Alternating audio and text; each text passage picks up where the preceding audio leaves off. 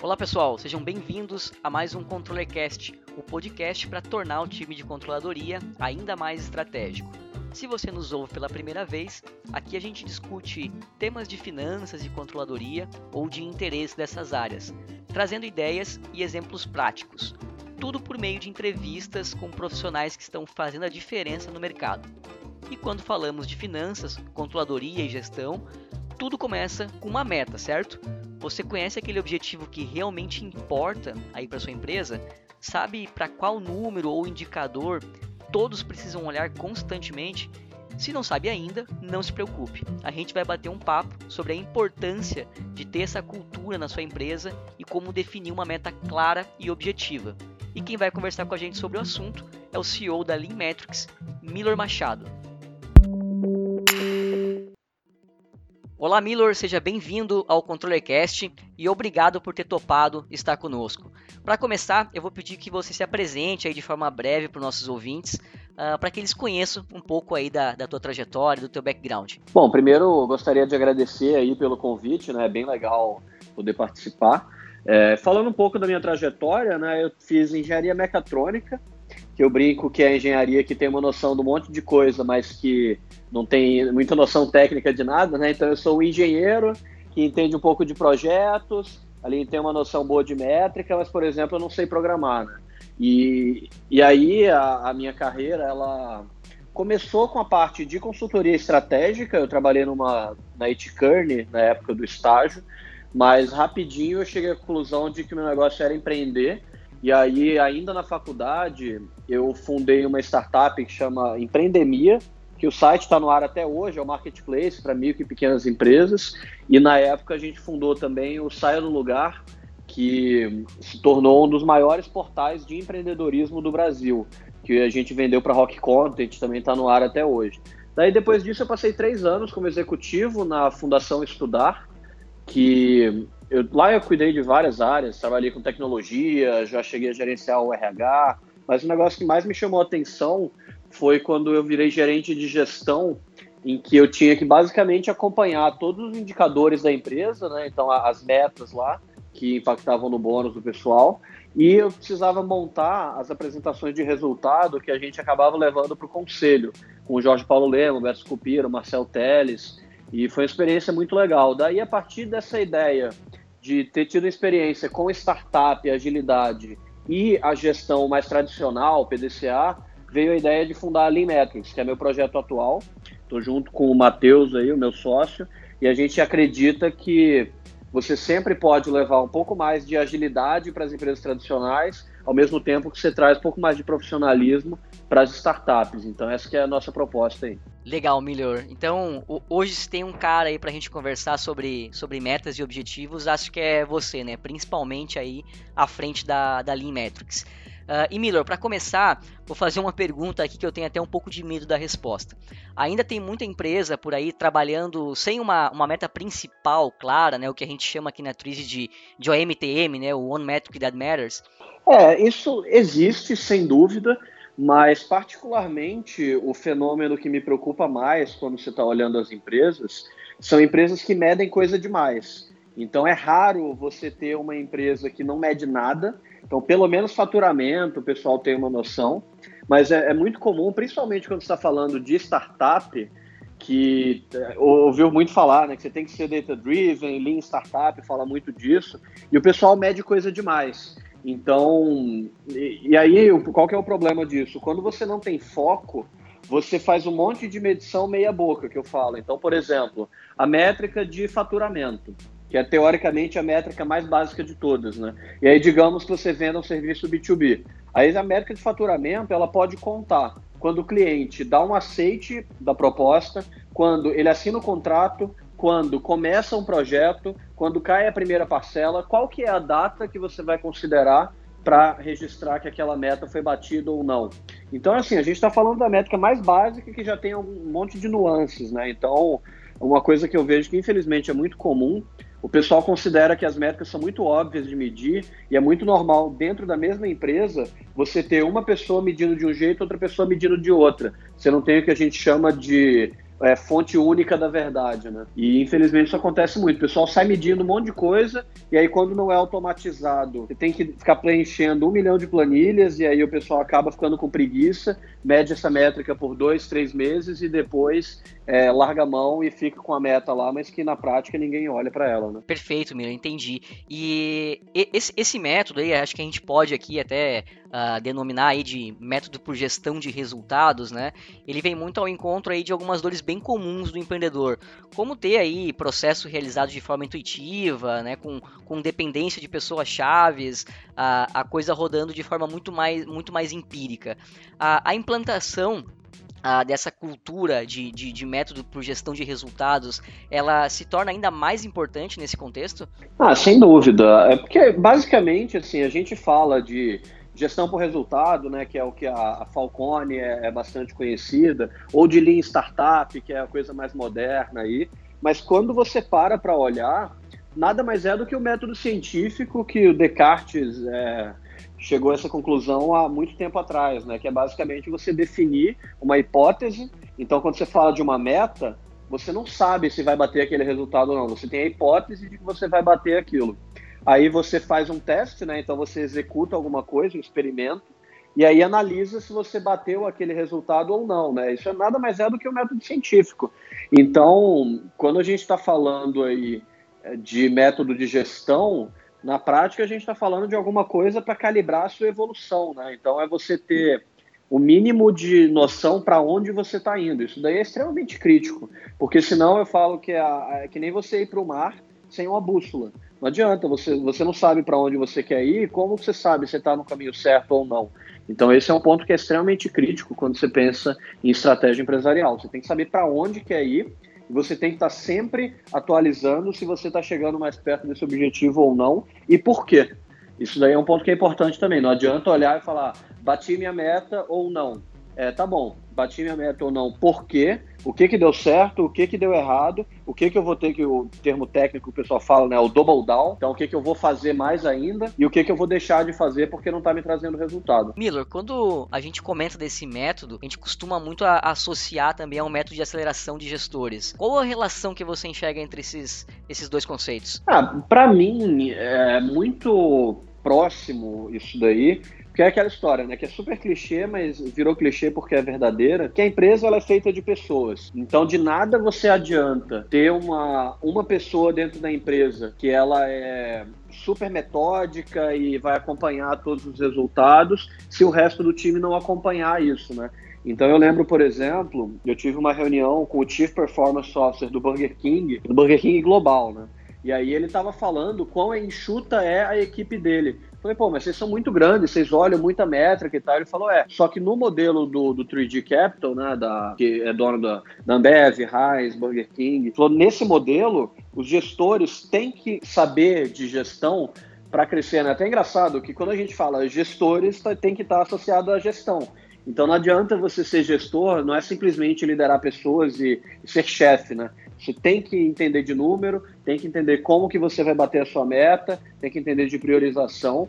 E se você não consegue acelerar as pessoas do seu time para de fato entenderem o que, que elas estão fazendo e trabalharem de método científico, provavelmente o seu crescimento ele vai ficar muito estagnado. Ou provavelmente ele vai ficar o que a gente chama de subótimo, né? Que se você botasse um pouquinho mais de organização, provavelmente ia crescer mais rápido. Sim, e a gente fazendo ainda um drill down disso, além dos gestores, a gente ainda tem aí a, a equipe que esses líderes comandam, né? Aqui você também enxerga um ponto de atenção e como que a gente envolve essas pessoas também no processo? Tá, eu acho que mais até do que como envolve, eu tenho uma opinião bem radical que é se você não envolve, não funciona, tá? Então é o que eu comentei, de, é muito comum o pessoal falar, ah, agora eu vou ter uma área de indicadores. E aí você bota toda a responsabilidade em cima de uma, duas pessoas, não dá conta, não tem como. Então você tem que, precisa envolver as pessoas, porque principalmente hoje em dia, a tendência está ficando cada vez mais forte, né? Do pessoal valorizar muito autonomia, qualidade de vida.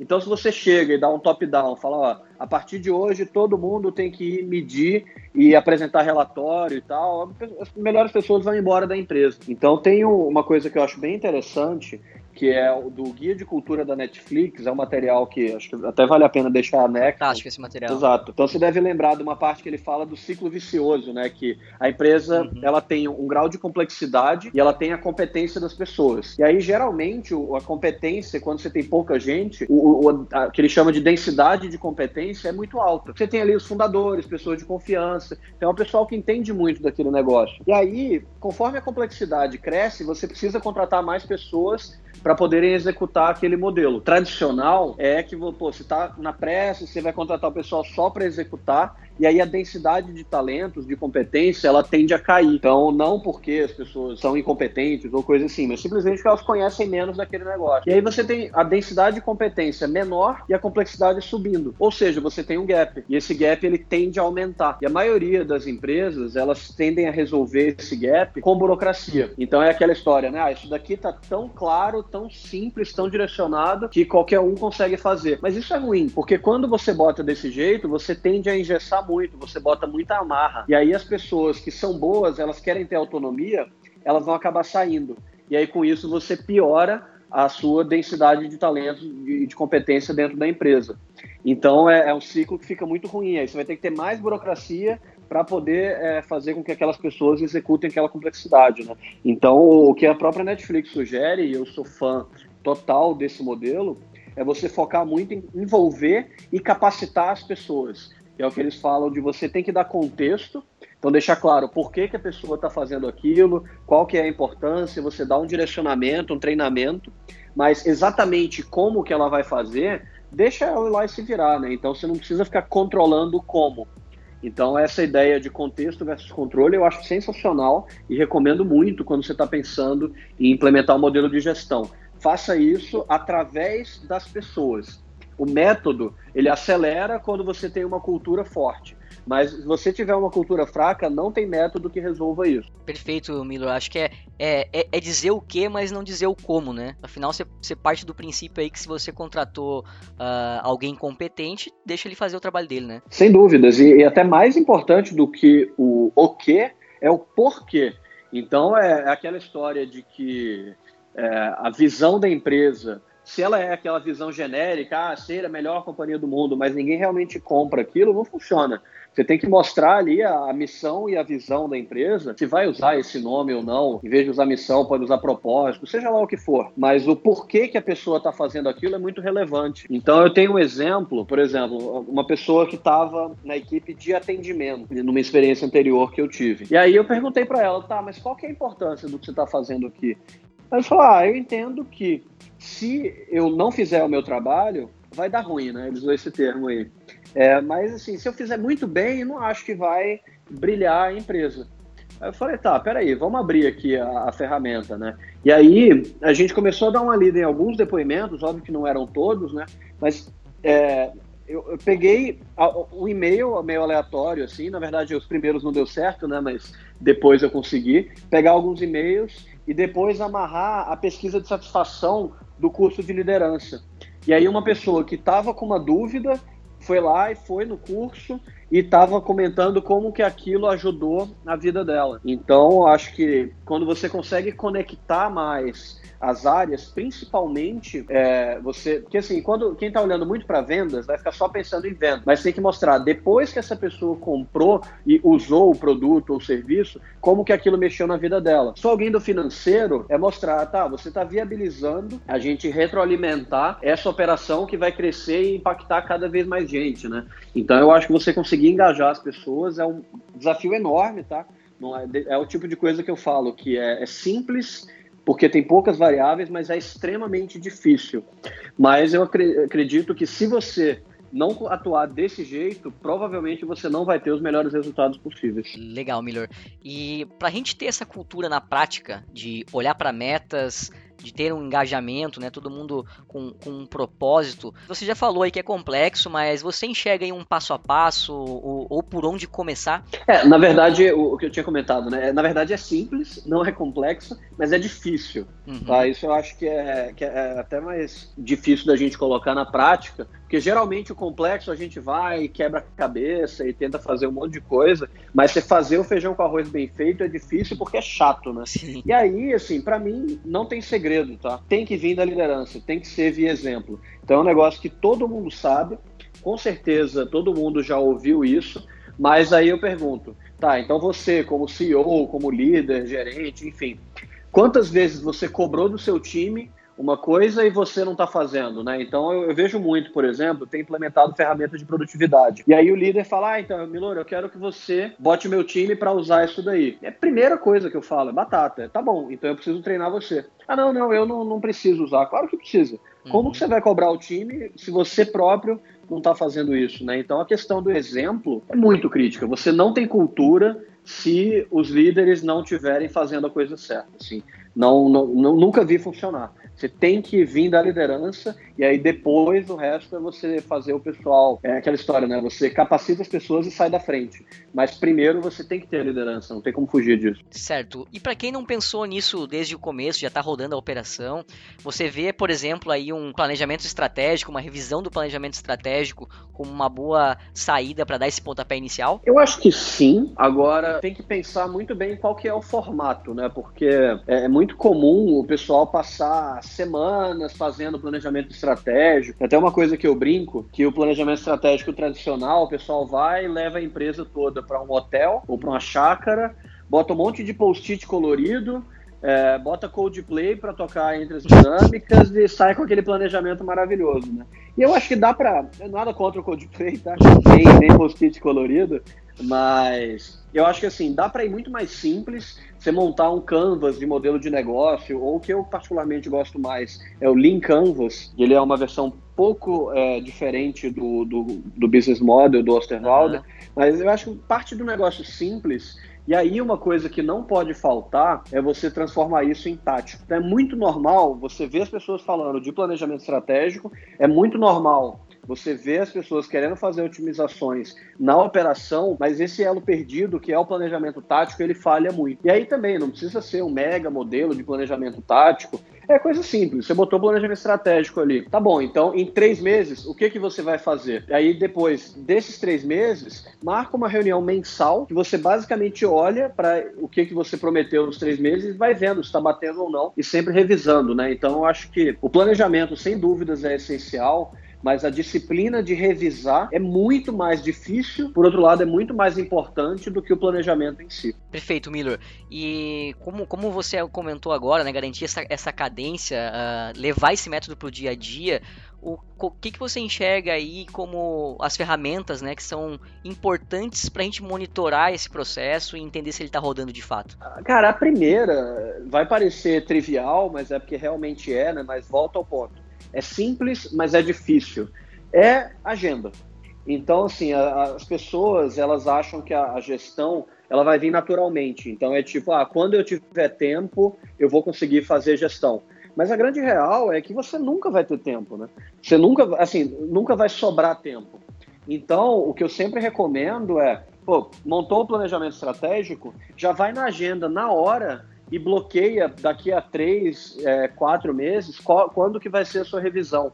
E aí, é, qual que é o problema, né? Geralmente essas reuniões são adiadas. Então volta ao ponto de que o líder, que é o dono da reunião, tem que falar, não, galera, ó, não podemos adiar, porque se toda hora o líder fica adiando, o negócio perde credibilidade. E aí o método não entra na prática. Primeira coisa é travar na agenda, botar um horário para aquilo, já deixar ali planejado Segunda coisa, não chega a ter uma ferramenta, mas é levar a sério a execução dessas reuniões, então não pode ficar adiando. Então aí, por exemplo, uma coisa que eu já vi, não dá para marcar, não, não é recomendável marcar reunião no fim do dia, né, para discutir gestão, porque o pau tá quebrando já, um monte de cliente e tal, e aí chega na hora H você vai adiar aquele negócio. Então tenta marcar de manhã, por exemplo, que diminui a chance de adiar. Ou então é, tem um dia específico que tem muita demanda de cliente, tá bom, então não marca nesse dia, né? Tem que saber planejar isso aí direitinho. E em seguida, eu recomendo muito o Asana, que na verdade em português o pessoal fala Asana, né? Mas gringos chamam Asana, então pode chamar de qualquer coisa. Mas é uma ferramenta que ela é extremamente proveitosa para você fazer tanto um planejamento tático, né? Então você já coloca lá quais são os principais projetos, quanto processos, então tem uma série de atividades repetitivas que ele consegue organizar, quanto coisas extremamente operacionais. Então, uma subtarefa, um desdobramento, alguma coisa assim. É uma coisa que é muito legal. E aí, em relação a acompanhar a métrica, é uma coisa que eu acho muito difícil você ter um kit padrão de ferramentas, tá? Então, acho que, pô, obviamente, para acompanhar o orçamento, a questão financeira, o TRISE é mais do que recomendado, né? Além disso, você tem algumas coisas que tem que gerar indicadores também, como o CRM, que aí pode ser tanto o Pipedrive quanto um, o HubSpot, o Agenda, que é o brasileiro, que tem feito bastante coisa legal. Para marketing, você vai ter um RD Station ou HubSpot. Então, acho que aí vai variar muito de operação para operação. Mas, de forma geral, para mim, o mais importante é garantir que as reuniões aconteçam e aconteçam com frequência. Porque toda vez que você fica repetindo a mesma coisa, você tem uma tendência natural de querer melhorar aquilo, né? Então é o que o, o pessoal fala muito, que é a prática deliberada, né? Então, tipo, por exemplo, você quer aprender a tocar violão. Se você pega e fica tocando, mas não se corrige, você não repete, você não tem um método, você provavelmente não vai evoluir tanto. Agora, se você pega bota, por exemplo, um metrônomo, ou então você tem alguém para falar, ó, oh, isso daqui tá errado e tal, aí você vai na tentativa e erro, mas sabendo onde que você tem que melhorar, a chance de você atingir um resultado é muito maior, né? Então, outra analogia que tem aí é, é aquela história das 10 mil horas, né? Ah, quem treina 10 mil horas vai ser melhor do mundo em alguma coisa.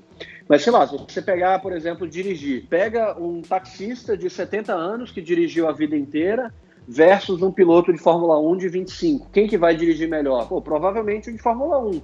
E por quê? Não é porque teve mais horas, é porque as horas dele foram extremamente metódicas. Então, ele tem equipe, ó, você vai ter que virar aqui um pouco menos, acelera, freia mais e tal. Então, quando você está pensando na gestão, é a mesma coisa, né? Você sair na, de forma intuitiva, você não vai ter o mesmo resultado do que se você tiver uma prática ali que constantemente você vai melhorando um pouquinho. Então, garantir que as reuniões aconteçam e que cada reunião é melhor do que a anterior, você abre um caminho enorme aí para conseguir deslanchar Fantástico, muito, muito boa as analogias aí que você fez. Uh, a gente levantou aqui, né, alguns, alguns pilares críticos para esse, esse processo rodar, né? Então, indicadores, tecnologia, responsabilidades e rotinas. É isso mesmo? Tu, tu enxerga mais algum? E primeiro, né, por que, que eles são críticos? É, a gente na Metrics gosta muito, e nessa sequência, tá? É, indicadores que a gente tinha comentado no começo, né? Você tem que saber onde que você quer chegar. E uma coisa interessante também é que as pessoas ficam imaginando meta como futurologia, né? Eu já vi muito isso. Milora, como, como que eu vou definir a meta? Eu não sei qual vai ser o resultado. Falei, pô, óbvio que você não sabe qual vai ser o resultado. Se você soubesse, não era uma meta. Então, é, é muito mais um critério de sucesso, né? Então, pô, a, acima de quanto você vai ficar feliz e, e, e, até que ponto que, pô, abaixo desse número você vai ficar incomodado, você acha que não fez bem o seu trabalho.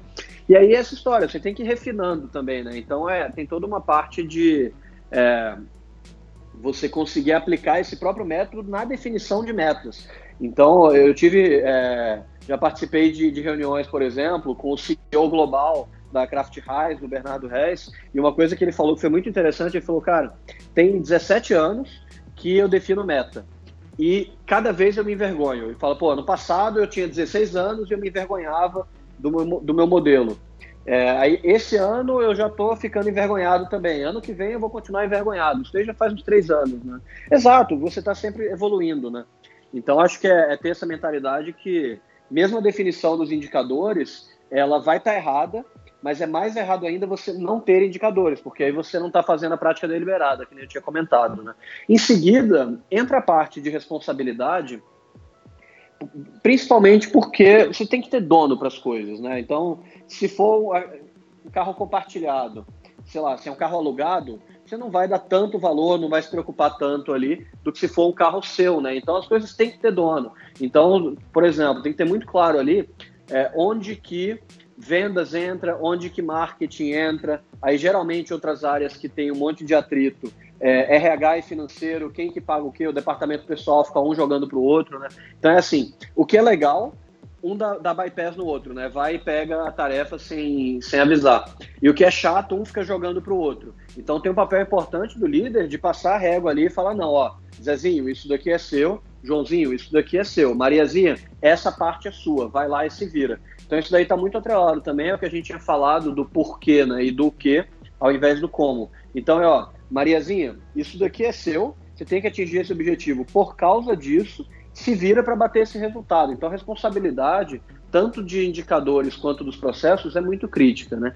Em terceiro lugar, é a parte da rotina, basicamente porque sem rotina você não tem é, o número de, de iterações que a gente comentou para ver se o resultado deu certo ou não e refinar para conseguir otimizar aquilo. E aí, por último, a tecnologia, e sim, é por último e menos importante, na minha visão, porque a tecnologia ela acelera. Só que se você estiver na direção errada, você pode botar qualquer tecnologia que não vai servir de nada. Então é o que eu falei, por exemplo, se o RH e o financeiro estão brigando, um está empurrando uma, o pagamento das pessoas da folha para a área. Aí você vai e implementa o melhor sistema de gestão de folha do mundo. Não vai adiantar, porque não está claro quem que vai operar aquilo, né? Ou então, qual que é o indicador que você quer atingir, não adianta você botar uma ferramenta se você não sabe se você está indo bem ou mal. Então a tecnologia ela entra por último, ela sem dúvida, caso as três etapas anteriores estejam bem feitas, ela vai acelerar e vai trazer muito resultado, mas se não tiver, isso daí você vai gastar dinheiro à toa, assim. Uma coisa que eu, eu falo é isso, que o pessoal adora achar que tecnologia é bala de prata mas não é. Sim. Ela sim. pode ser a. Gar garbage in, garbage out. Né? Exatamente. Né? Ela é a cereja do bolo, né? Mas se a base do bolo estiver ruim, não adianta a cereja estar tá maravilhosa. Perfeito, Miller. Já encaminhando para o final da nossa conversa, que dica que você dá para quem está começando aí a pensar em 2019 e em breve vai começar o planejamento orçamentário aí? Da parte de planejamento orçamentário, sem dúvida, você vai saber falar muito melhor do que eu, né? Mas eu tenho uma, uma perspectiva um pouco diferente aí mais do que o como botar o orçamento, que tenho certeza que vocês têm muito conteúdo sobre isso, é, eu queria reforçar a importância do orçamento, tá? Então, quando a gente está falando de métricas, então, por exemplo, vendas, você vai ter métricas ali no meio padrão de faturamento, é, de aí, sucesso do cliente, vai ter que diminuir o churn, né? Então, pessoas que cancelam o contrato, marketing vai ter o número de leads. Então, tudo isso que a gente está falando vai partir do orçamento. E, também não adianta eu chegar e botar uma meta absurda de vendas se eu não previ custo de contratação das pessoas, de ferramenta, de campanha, de anúncio, por aí vai.